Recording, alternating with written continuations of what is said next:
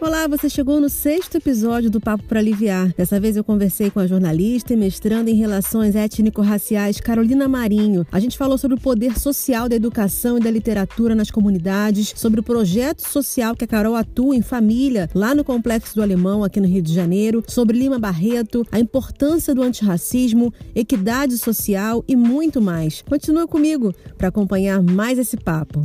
Eu te chamei porque, assim, você é uma pessoa engajada socialmente, como você mesmo coloca na sua descrição, na sua biografia. Você é cria do Complexo do Alemão, nascida e criada, jornalista, mestrando em relações étnico-raciais. E você, nessa pandemia, está fazendo um projeto super bacana, né? Com a sua mãe, auxiliando a sua mãe nesse projeto na comunidade. Falar sobre a importância disso, desse contato das crianças com a literatura, de como isso é, é importante para nossa sociedade. Mas antes do projeto em si, né? Que a gente vai te bravar sobre isso, eu queria falar um pouquinho com você sobre a sua história, né? Você é uma menina que foi nascida e criada no Complexo do Alemão e você, desde pequena, a sua mãe é, te colocou nesse meio da pedagogia, da escola. Como é que foi esse contato seu com essa realidade, né, da educação no complexo? A minha mãe, ela é mais velha de uma família de 10 irmãos, né? Então, ela sempre foi a mãezona de todo mundo. Minha avó sempre foi muito doente.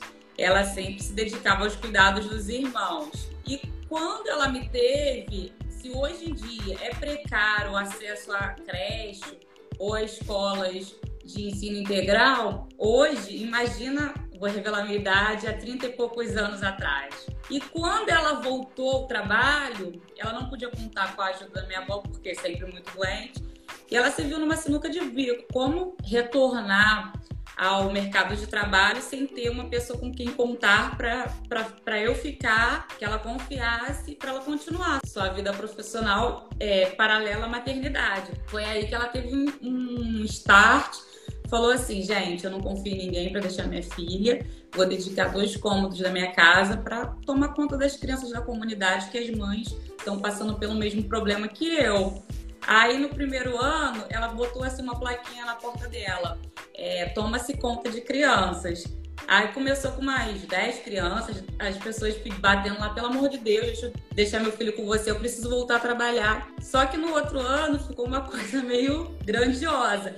Um dia minha mãe entrou assim, chegou no muro de casa assim, a fila no outro ano para vaga estava dobrando o quarteirão, assim. E ela se desfez da casa onde a gente morava e dedicou esse espaço todinho onde funciona a creche e a gente se mudou para outra casa lá no Alemão e deixou onde a gente morava, que hoje é o espaço dedicado só para atender as crianças da comunidade, isso há 31 anos já. Gente, então é, é, foi em 1989 que ela começou com esse projeto é. e até hoje a escola está lá. E aí agora trazendo para o momento que a gente está vivendo agora, né? Agora a gente está na pandemia, as escolas paradas, muitas crianças sem é, ociosas na comunidade. Vocês enxergaram essa problemática, vocês colocaram a mão na massa, mas não só para dar cestas básicas Explica esse projeto de vocês, Carol, que vocês iniciaram agora na pandemia.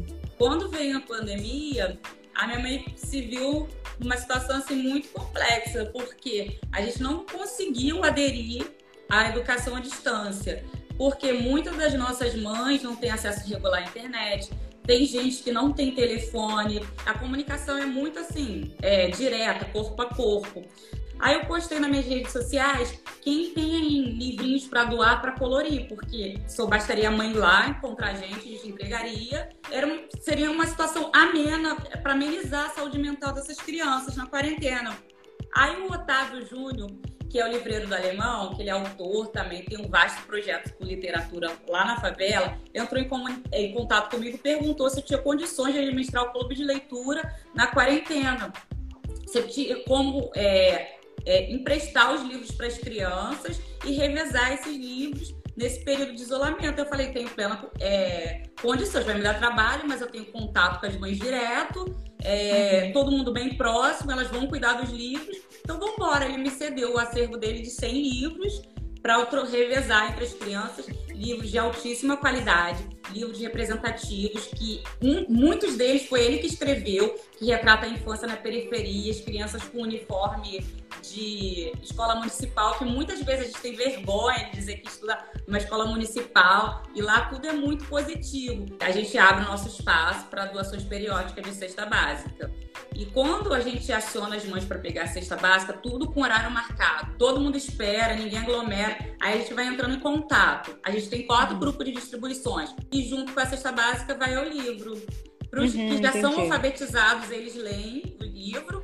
Para os que não são letrados, a mãe lê. E, ou as crianças mesmo desfolham os livros, porque são muito ilustrados, são muito coloridos, assim, muito didáticos. Aí é possível uma leitura também qual o papel social desse acesso à literatura para essas crianças, justamente crianças que estão vulneráveis no meio de uma situação de violência, e aí a literatura pode ser um refúgio para elas, né? Eu costumo falar que a literatura é um passaporte, né? Que alça voos inimagináveis. Eu costumo contar minha história para eles, assim. A minha vida era igual a de vocês, era mais dureza, que antigamente não tinha internet, não tinha tanto projeto como tem hoje em dia. E um desses projetos que aconteceu foi o teatro no ensino médio. E uhum. eles incentivavam a leitura de clássicos da literatura. E até então, o que a gente era obrigado a ler para fazer provas da literatura canônica era muito chata, era aquela literatura que a gente não se via representado, muito distante da nossa realidade. E quando eu iniciei nesse projeto, eles me deram um livro, Clara dos Anjos, do Lima Barreto. Eu tenho esse livro há quase 20 anos.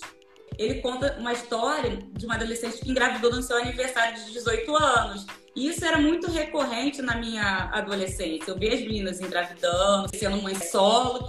Aí eu falei, gente, eu não quero isso pra minha vida. É como isso é, tipo, me deu uma impulsão para fazer tudo com, ao contrário. E a partir daí comecei a buscar novas leituras. E eu tive no terceiro ano uma professora muito importante também na minha vida, que ela era formada em letras, ela me dava muitos livros. Aí eu ficava, gente, eu quero ser igual essa mulher, quero igual, ser igual essa mulher.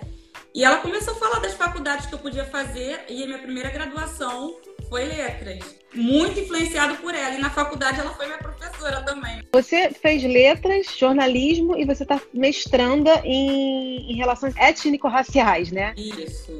Por que, que você quis fazer esse curso e qual o principal objetivo desse curso?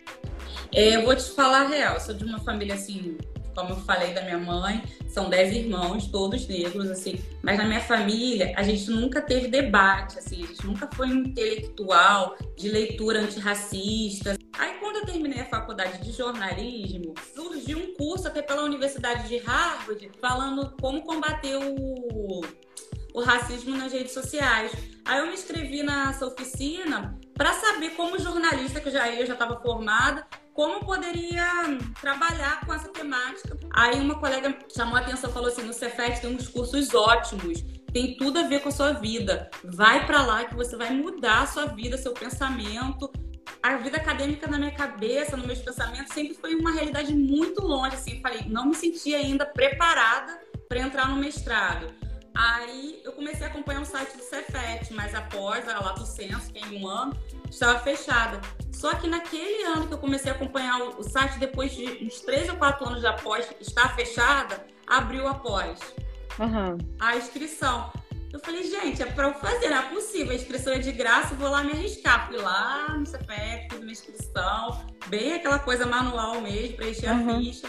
Aí me chamaram para entrevista. Aí comecei, aí todo mundo começou tipo, a querer se emocionar com a minha história, que minha mãe já tinha um trabalho de base. Aí eles falaram para mim que minha família já era, sem saber, um intelectual antirracista. Eu só não sabia disso.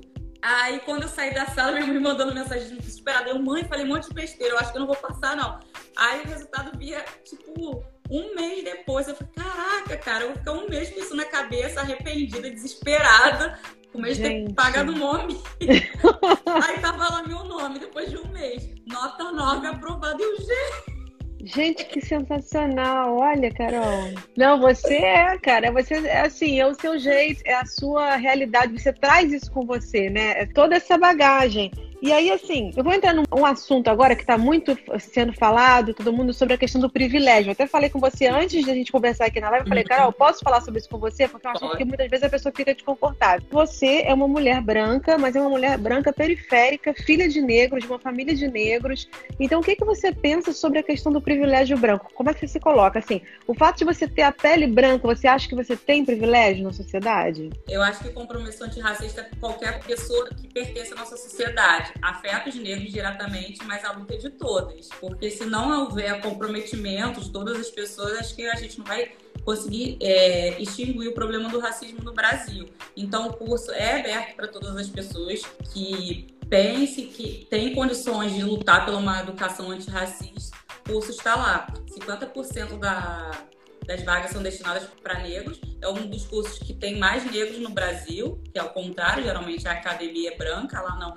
É, eu, da minha turma, só tem dois brancos, eu e outra menina, o resto, todo, a turma toda é negra.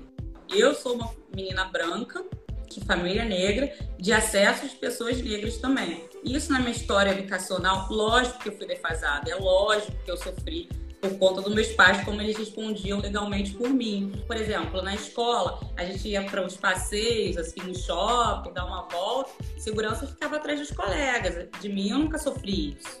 Eu sofri estruturalmente como filha de pessoas negras. Eu não sofro diretamente, mas o racismo atravessa a minha vida, né? Agora, voltando à questão da literatura, Carol, você, até por conta de tudo isso que a gente está conversando, você se dedicou muito ao estudo da vida do escritor Lima Barreto, né? Ele foi um negro, morava no subúrbio e tal, mas ele vinha de uma família é, bem estruturada. Era uma exceção à época. Ele, por isso ele conseguiu se ter um, um, destaque. Por que, que você se interessou tanto pela história do Lima Barreto e, e, como é que isso te influenciou tanto nesses últimos tempos aí que você vem estudando sobre ele? Como eu te falei, né, no, no ensino médio eu ganhei esse livro aqui, que é Clara dos Anjos, né, uhum. que é do Lima Barreto.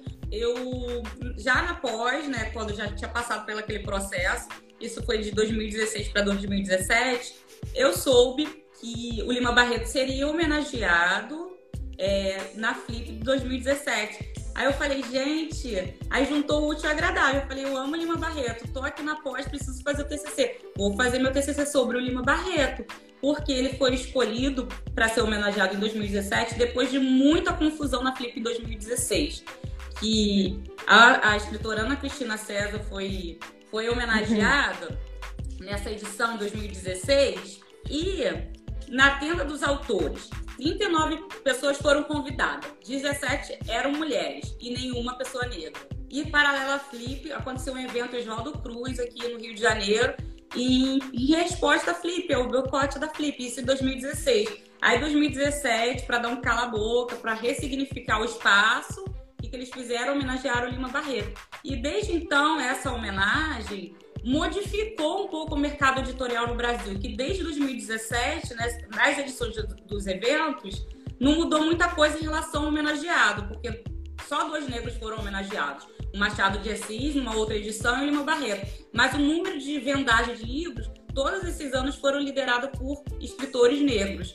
E, surpreendentemente, ano passado, a Grata Quilomba, que é uma escritora que até então não era conhecida, que ela é portuguesa, foi um dos livros mais vendidos na Flip do ano passado, A Memória da Plantação. Como assim é preciso realmente falar sobre isso, né? Levantar o braço e falar, olha, tá errado, porque se a gente não fala, as pessoas acham que é normal não ter essa representatividade, né, Carol? Ah, eu queria falar um pouquinho mais do Lima Barreto, porque a gente estava conversando ali ah. antes do, da live. Como é que ele conseguiu esse destaque e, e, e ser um escritor que, que, veio a ser famoso se a, a, os negros não tinham esse acesso? O que, que diferenciou? O que, que foi diferente para ele para ele ter esse destaque?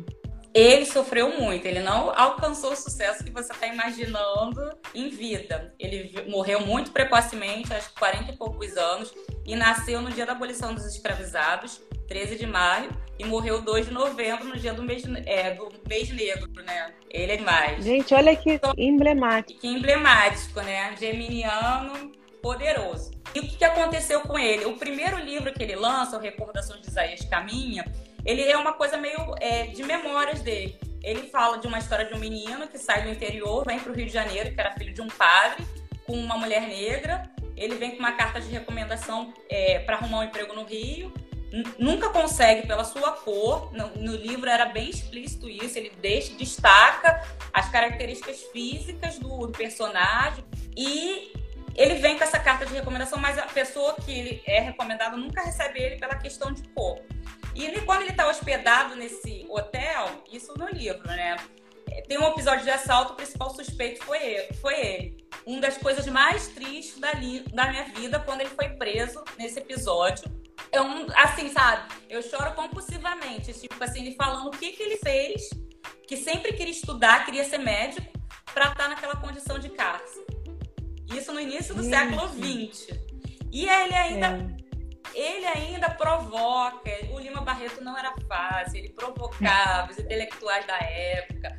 Ele, nesse livro, ele conta essa parte né, dele de memória e também começa a denunciar a questão da branquitude no jornalismo. Ele começa a bater nos jornalistas famosos da época. Só que quem é, dominava o mercado editorial na época? Os jornalistas. Como que ele ia publicar esse livro no Brasil? Aí, Verdade, por sua amizade, como. Consegue publicar esse livro em Portugal para um amigo que ele tinha, traz o livro para o Brasil, alguns, alguns exemplares só, abdica dos seus direitos autorais, não recebia nada para publicar esse livro, só pelo desejo de ver o seu livro publicado mesmo. E quando o livro chega aqui no Brasil, ele pensou que ia ser um escândalo, que ele dava nome das pessoas que ele estava atacando, as personalidades da época. O livro, todo mundo nem ligou pro Ninguém... livro, assim, achou uma afronta ele escrever aquilo, uma afronta, tá desafiando pessoas poderosas da época. E, na época, tinha um cara que era muito importante, chamado José Veríssimo, é um crítico literário. Ele manda esse livro várias vezes para o José Veríssimo, e eles trocam cartas. Eu achei essas cartas na Biblioteca Nacional. E o José Veríssimo, Legal. eu tenho as cartas, eu tirei foto, né, para escrever um artigo. Uhum. Detona ele, fala que é um livro a Clef, a Clef pouco potencial criativo. Aí a branquitude já é, limitando o que, que, que, é criativo, o que não é criativo. Você falar uhum. das suas vivências não é literatura, né? Uhum. Muito nesse sentido. E detona, ele é condicionado à marginalidade literária. Só depois, é, anos depois, uma pessoa faz uma biografia dele e ele é redescoberto. Mas o Lima Barreto sofreu sim da marginalidade literária que a gente fala. Queria voltar um pouquinho agora que a gente está falando sobre essa questão da literatura, falando sobre a questão da violência, né? trazendo agora de volta para nossa realidade da pandemia. É, eu peguei os dados aqui do Fogo Cruzado. Nos quatro meses de isolamento social, a plataforma Fogo Cruzado registrou 1.701 tiroteios no Grande Rio. Né? O Rio foi o, o principal município com mais tiroteios, com 1.037 tiroteios, e dos bairros, o Complexo do Alemão foi o segundo bairro com mais tiroteio. tiroteio. O primeiro foi a Vila Kennedy, com 118, isso só na pandemia, só de março a julho. E o Complexo do Alemão teve 54 tiroteios na pandemia. Aí eu volto àquela questão, né?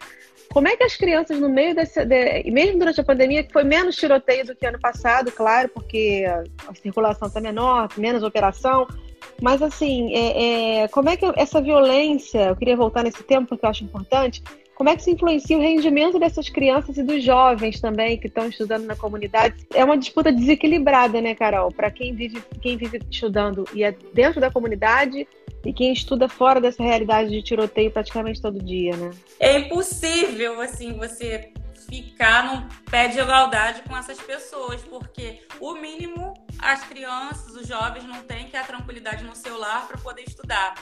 Eu lembro que quando teve a invasão no Complexo Alemão, eu estava na faculdade de jornalismo e eu estava na semana de provas e lá não tinha prova final. Você fazia a 1 a 2. Se você não passasse, você estaria reprovado. Mas como que eu passaria para ir para a faculdade tendo uma ocupação na comunidade? Está tão marginalizado que não tem nenhum critério assim, institucional para esse tipo de situação. O que, que vai acontecer se uma pessoa não consegue passar por tiroteio? Que deveria ter uma instituição de ensino.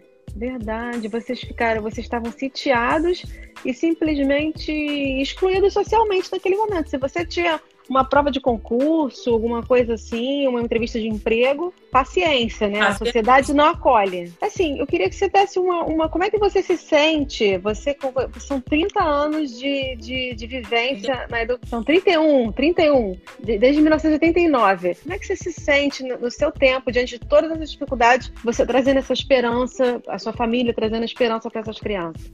Primeiro, assim, que é muito recompensador. A gente não tem a intuito de ser o salvador da pátria, que nem todo mundo fala hoje em dia, síndrome de Princesa Isabel. A gente não tá salvando ninguém, a gente tá sendo veículo, né? Às vezes eu tenho um contato, mas, gente, todo dia o Complexo do Alemão me ensina.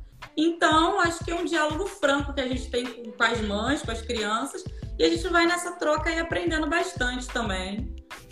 Carol, é, mais uma vez queria te parabenizar por toda essa, essa trajetória é, da sua família e sua, é, por, por seu posicionamento também antirracista, que você deu uma aula aqui agora pra gente de como é, é, todo mundo tem que estar engajado nisso, né? Porque eu acho que isso vai melhorar a sociedade como um todo.